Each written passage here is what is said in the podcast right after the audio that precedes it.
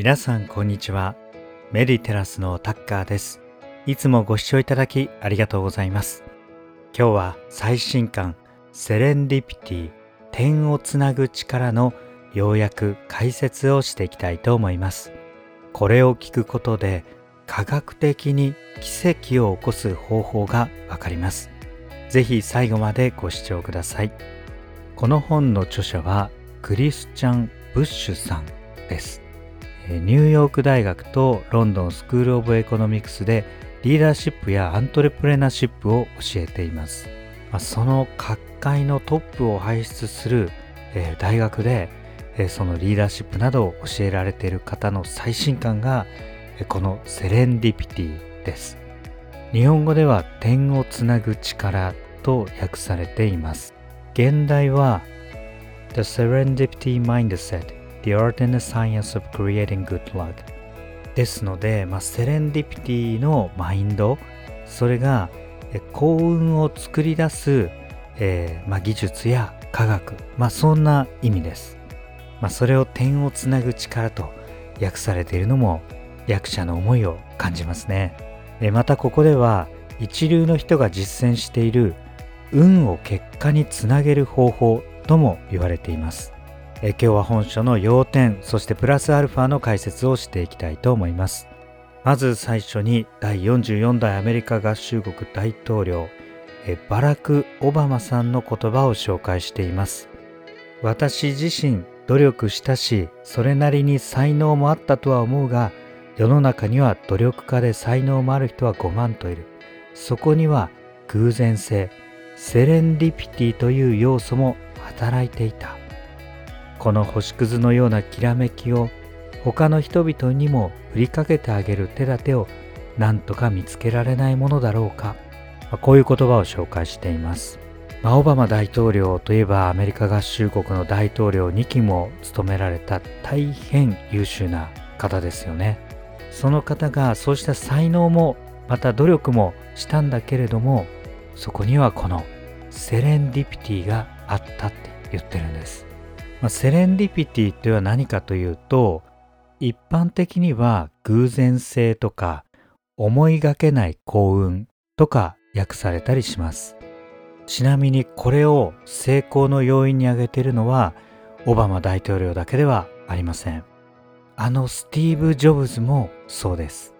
本書ではそのセレンディピティを、えー、まあ科学的に検証して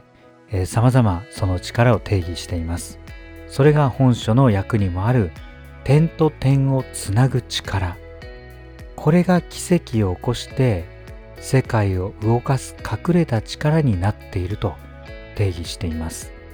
ここに対してもっと心を開いて受け入れる心構えマインドセットを持とうっていうのが、ま、本書の結論です。これは実は引き寄せの法則この科学的理由も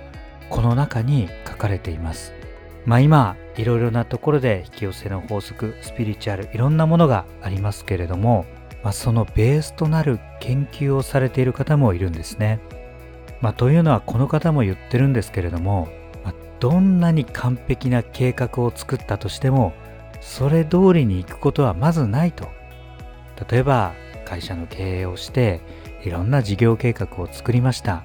全部その通りに行くなんてことないですよね。その中でどれだけの努力や、えー、まあ、緊急事態に対応したり幸運なことが重なったりして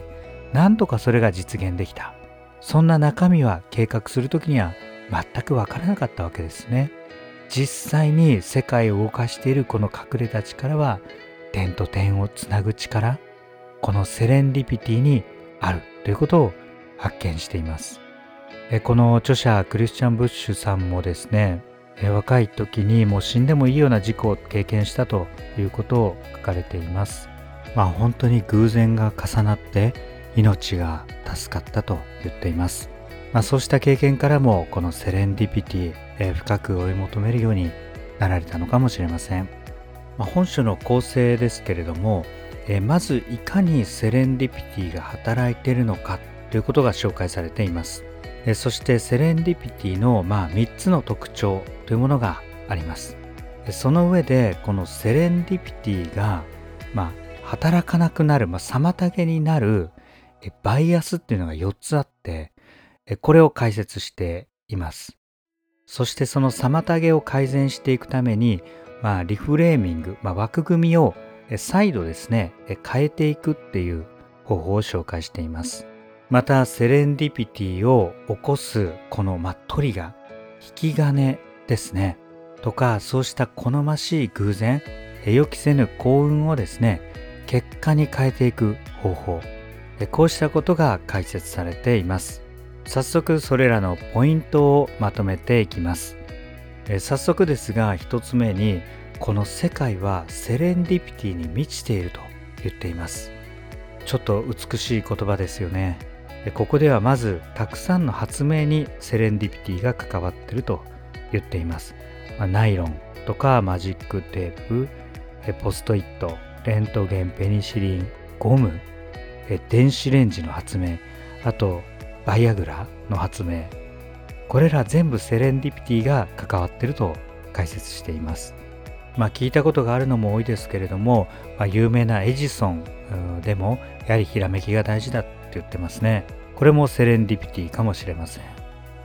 まあ先ほどスティーブ・ジョブズの例も挙げましたけれども他にビル・ゲイツオプラ・ウィンフリー、えー、リチャード・ブランソンなども、まあ、その成功にはセレンディピティが関わっていると言われています。またこのセレンディピティはこうした組織的な成功とか科学的な発明まあ外交上の成果とかだけではなく愛もこのセレンディピティから生まれているとも言われています。私も最近見た映画でなんか AI がいろいろコントロールしているようなまあちょっとコメディっぽい映画見てたんですけどもその AI が車をハッキングして2台の車を、まあ、軽い接触事故を起こさせるんですけれども、まあ、そこでは20何パーセントの確率で恋に落ちるとか計算されてました、まあ、そういうたまたま事故にあったように思えても、愛が芽生えることだってあるわけですよね。ということで、まあ、セレンディピティの力すごくあるっていうことなんですが、えー、3つのパターンがあると言っています。1つ目はアルキメデス型と言ってますアルキメデスっていうのは、まあ、古代ギリシャの数学者です、まあ、ある王様から金で作った王冠が本当に金なのかこれを証明してほしいと頼まれて、まあ、アルキメデスがまあうんうん考えていたところお風呂に入っていた時にですね、まあ、ひらめきましてこれ有名な言葉なんですが、まあ、エウレカって分かったっていう意味でこう叫んだんですねまあ、要は金と銀ってあのすごく質量が違うのでその水に入れて、まあ、出る量を測ったらこれは変わるだろうということですね。まあ、そういうひらめき型エウレカ分かったぞ型のアルキメデス型セレンディピティというのが一つです。もう一つはポストイットですね。これはポストイットの発明をするときに実はその時超強力な糊を開発しようとして何か偶然ですね粘着力がないこうポストイットで貼って剥がせるような糊が開発されてしまったとこういう何かをしようとして別なものを発見してしまったっていうポストイット型っていうのがあります。もうこれも予想外ですね。まあ、それでこの 3M の本当にもうメジャー商品になってるわけですよね。そして3つ目はサンダーボルト型っていうのがあります。まあ、これその名の通りもうサンダーボルト稲妻のようにピカピカとこう降りてきて全く予想しないものが生まれたと。全く予想しないタイミングで降りてきたと、まあ、セレンディピティにはこういう3つの類型があります。そしてここが重要なんですけれどもセレンディピティにはトリが引き金があるっていうんですね。これはある人の洞察とか気づきとかえそうした考えに反応して何か引き金になるものが出てくるっていうんです。それが会話の中でたまたま出た話題だったりすることもあります。その状態がどういう状態かというとある人とある人の点と点が結びついた状態だということですねまあよくスピリチュアルの、えー、方もですね前兆っていうのをよく言いますよねこういうことがあるといいことが起きる前兆だとかまあ、そういう最初は小さなきっかけであったとしても点と点がどんどんつながっていくことで予想外の幸運、まあ、この結果が訪れるっていうのがセレンディピティなんですね。まあ、先ほどのスティーブ・ジョブズもですね iPhone 作るのにもう無数の発明をしてるんですよ。この無数の発明っていう点と点が結びついてあれが出来上がってるんですよね。まあ、なんだか夢がありますよね。そしてこの本の目的もこのセレンディピティに対してもっと心を開こうよっていうのが目的なんですがそのためによくあるバイアスが4つあるって言ってます。これを持ってるとセレンディピティ起きにくいですよって言ってます。その一つが予想外の、えー、出来事を過小評価していることです。まあ、予想外は予想外なので花から想定しないっていうのはまあ当然だとは思うんですけどもでもそれだけじゃないですよと思っといた方がいいっていうことですね。まあそうした重大な局面っていうのは本当に予想外のことが重なってうまくいったりするものですよね。でここでは粘り強くある限りそして深い洞察力を持つ限りこの予想外の点と点は必ず結びつけられると研究して言われていますえ特にま今の時代なんか変化非常に激しいですので予想外のことはもういくらでも起きてきますここに意識が高い人が見える、えー、出来事もあるわけですね。まあ実際に会社ごとこうやったところはネピアっていう会社がこれをやったそうで最初みんな経営陣こんなセレンディピティなんてあるもんかと。懐疑的だったらしいんです。ところが2週間に1回予想外の情報とか出来事を全部出してみてそれに対して、まあ、この会社がどう判断したのかを振り返ってみた結果そこに見事に反応してうまくいった例っていうのがたくさん見つかったらしいんです。そうするとなんだこんな計画してちゃんとやっていたのにセレンディピティの予想外の幸運が重なっていたのかと、まあ、気づいてそれからオープンになっていったということが書かれています。えさらにバイアスの2つ目は多数派への、まあ、同調です。さらに言えばそれによる自己規制ですね、まあ、要は同調圧力によって自分をですね限定してしまってる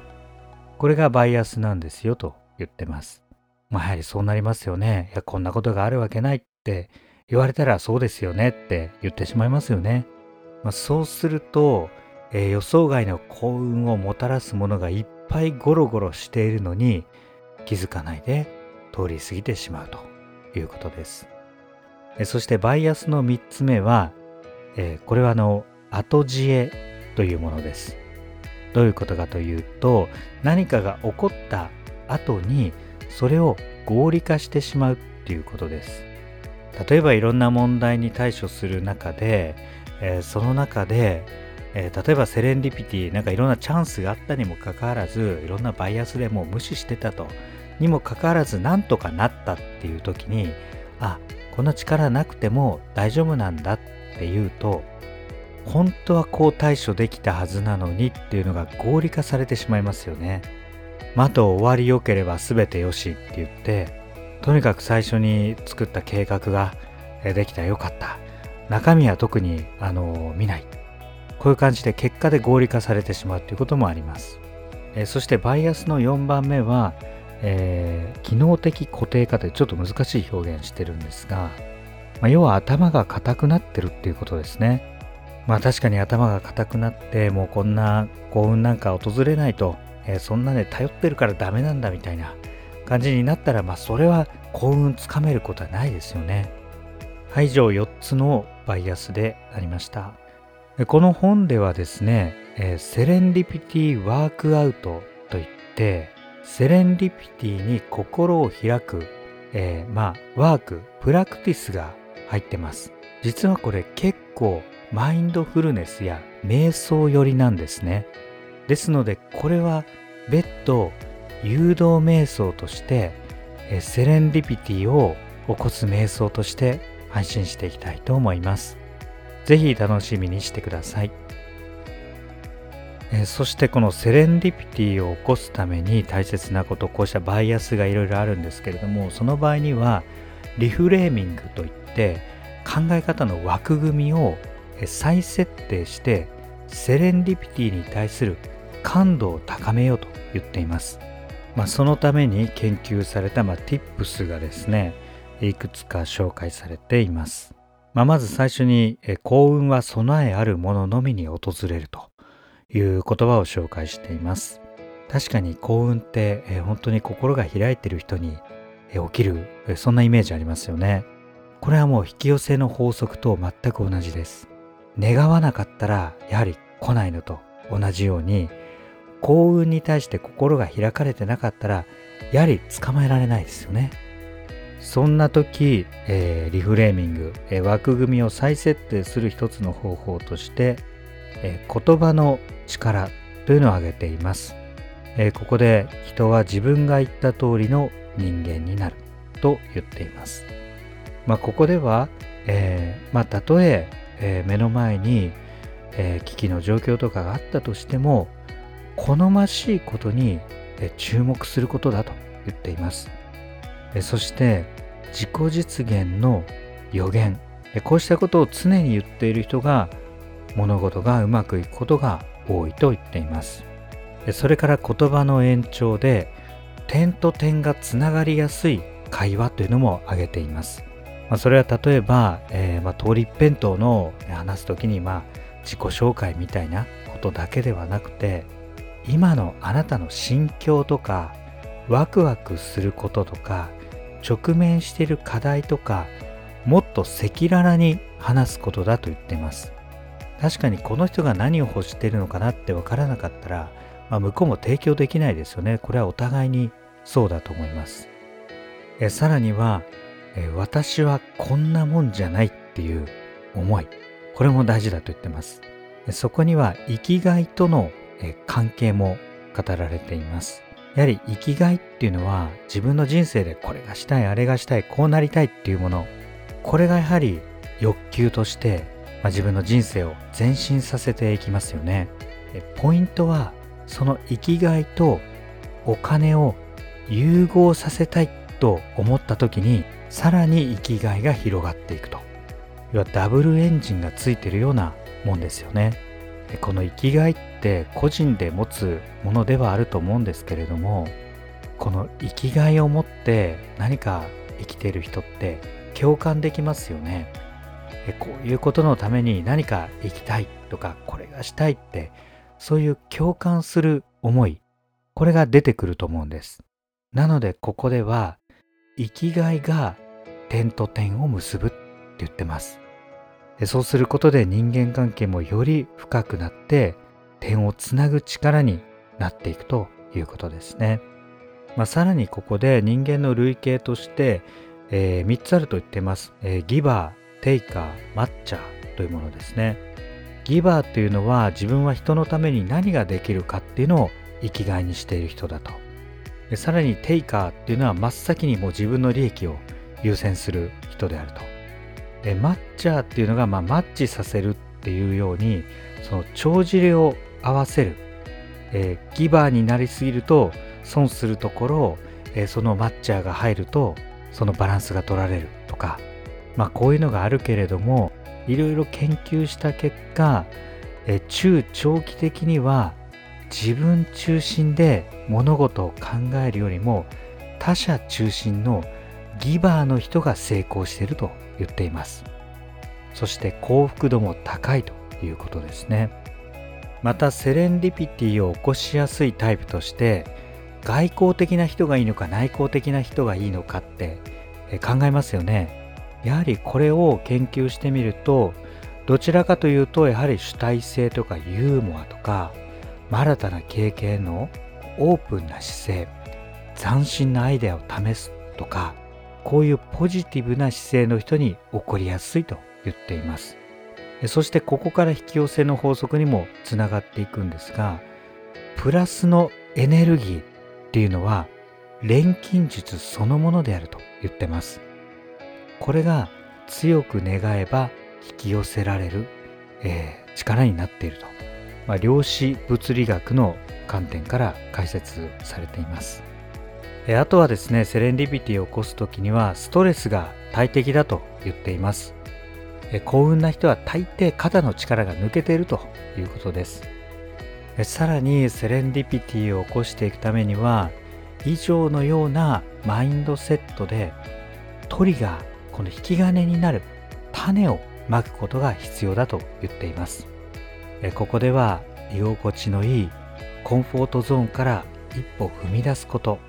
そしてやり抜く力やレジリエンスっていうのが大事ですよと言っています。もし現状に不満があるのであれば、それはあなたが高い理想を持っていることと同じですよと言っています。このセレンディピティは本当に人生に喜びとか驚き、また本当に輝きに満ちた魔法のような瞬間をもたらしていきます。そしてこれまでの延長線上の成功や人生からさらに何段階か飛躍するチャンスでもありますそれがこうしたマインドセットを持っていくことで自らの手で引き起こすことができるということですメディテラスでは